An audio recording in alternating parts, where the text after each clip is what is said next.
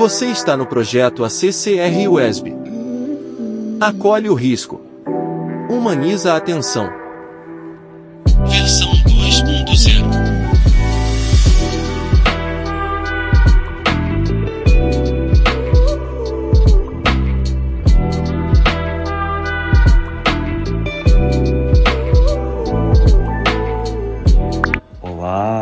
me chamo Rodrigo Brandão, sou estudante de medicina do terceiro ano da Universidade Estadual do Sudoeste da Bahia, campus Vitória da Conquista, a conhecida UESB, e faço parte do corpo extensionista do projeto, a CCR UESB, Acolhe o Risco, Humaniza a Atenção.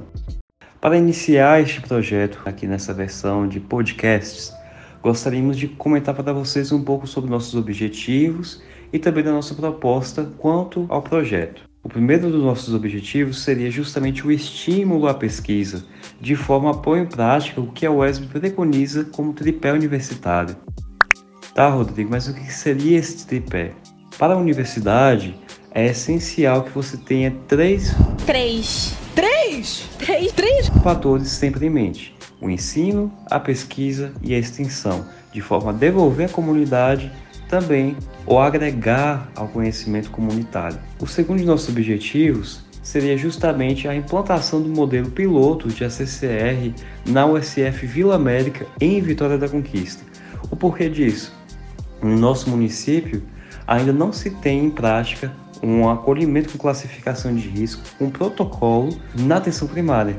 Então seríamos pioneiros quanto a isto. O nosso terceiro objetivo, como você já pode perceber um pouco, já seria proporcionar melhorias no fluxo de atendimento e de acolhimento nas unidades de saúde assistidas, quer seja, no nosso caso, a USF Vila América, quer seja na UPA 24 Horas de Vitória da Conquista também.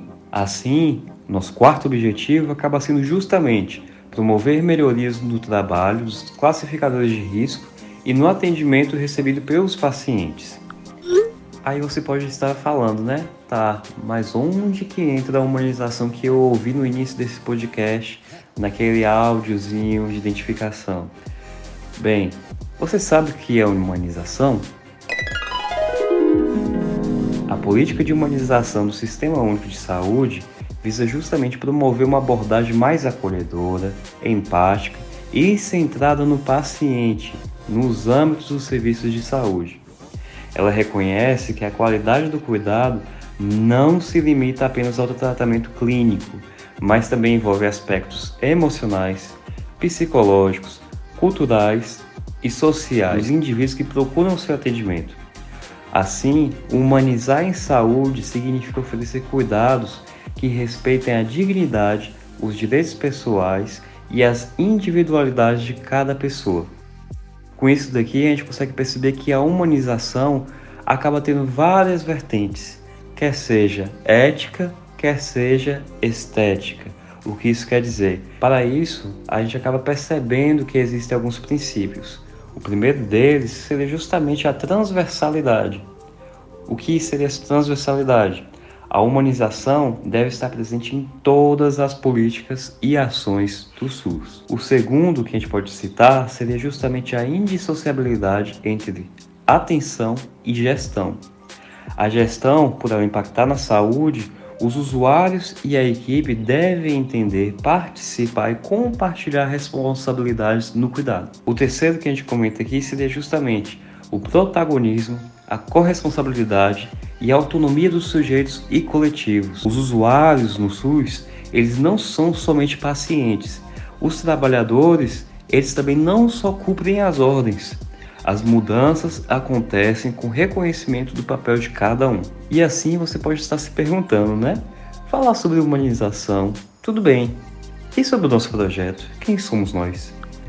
A gente ainda vai iniciar uma outra sessão de episódios aqui para poder apresentar a individualidade de cada um de nossos extensionistas. No entanto, gostaria só de fazer um panorama geral. Atualmente, estamos em dois trios. Cada trio, em um mês, fica responsável por ações, por vivências, por experiências em cada setor. Ou seja, um trio fica na UPA, um trio fica na USF Vila América. E assim, estamos trabalhando justamente naquele protocolo, como eu tinha comentado na parte dos objetivos, estamos trabalhando com sessões temáticas, estamos trabalhando com capacitações em cada uma das equipes. Por falar nas sessões temáticas, saiba que você pode sim participar delas. Todas as nossas sessões mensais são de caráter online. Divulgamos em nosso Instagram. Se você não segue ainda é accr.usb.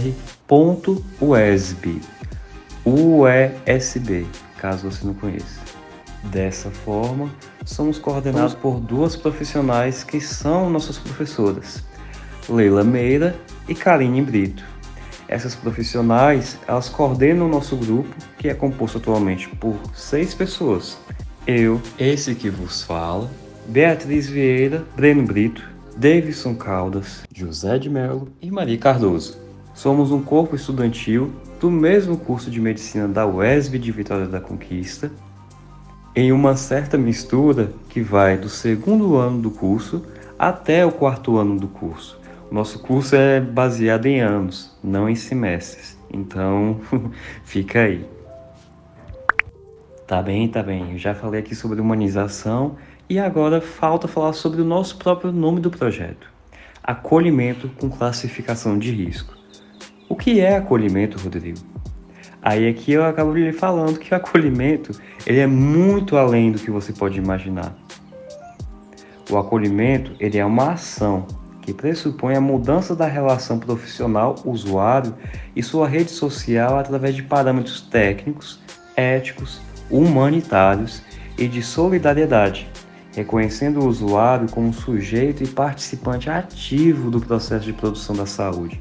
Assim, acolher é diferente de recepcionar. Não pode ser limitado a um espaço físico, tampouco a um único profissional.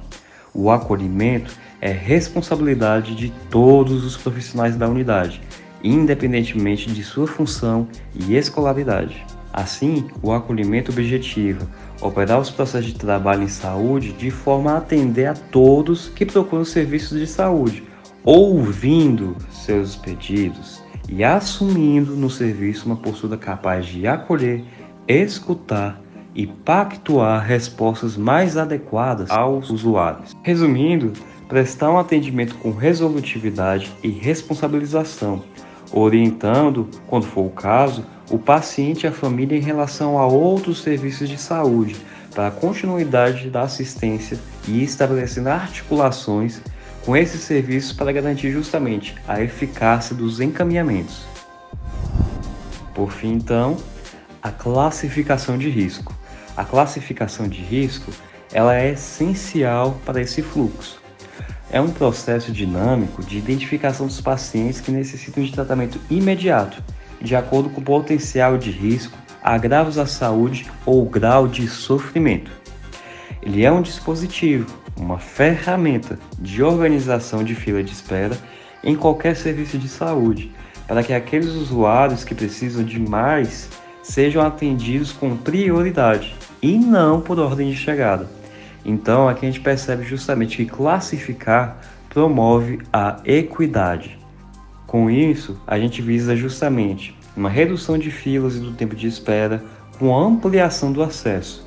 O atendimento dessa forma acaba sendo mais acolhedor e resolutivo, com base em critérios de risco. Dessa forma, acaba sendo implementado um modelo de atenção com responsabilidade e vínculo, com a garantia dos direitos do usuário e a valorização do trabalho na saúde.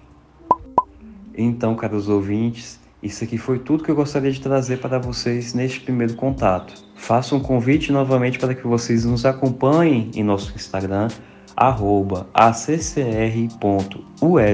para que você possa ver sobre nossas ações, saber mais sobre nossas sessões temáticas e assim está engajando junto a nós neste processo de construção de conhecimento conjunto. Agradeço sua companhia até este momento do podcast e também lhe convido a continuar ouvindo os próximos episódios. Acredito que teremos um pequeno hiato neste momento, porque, por se tratar de dezembro, as nossas atividades acadêmicas estão prestes a se encerrar.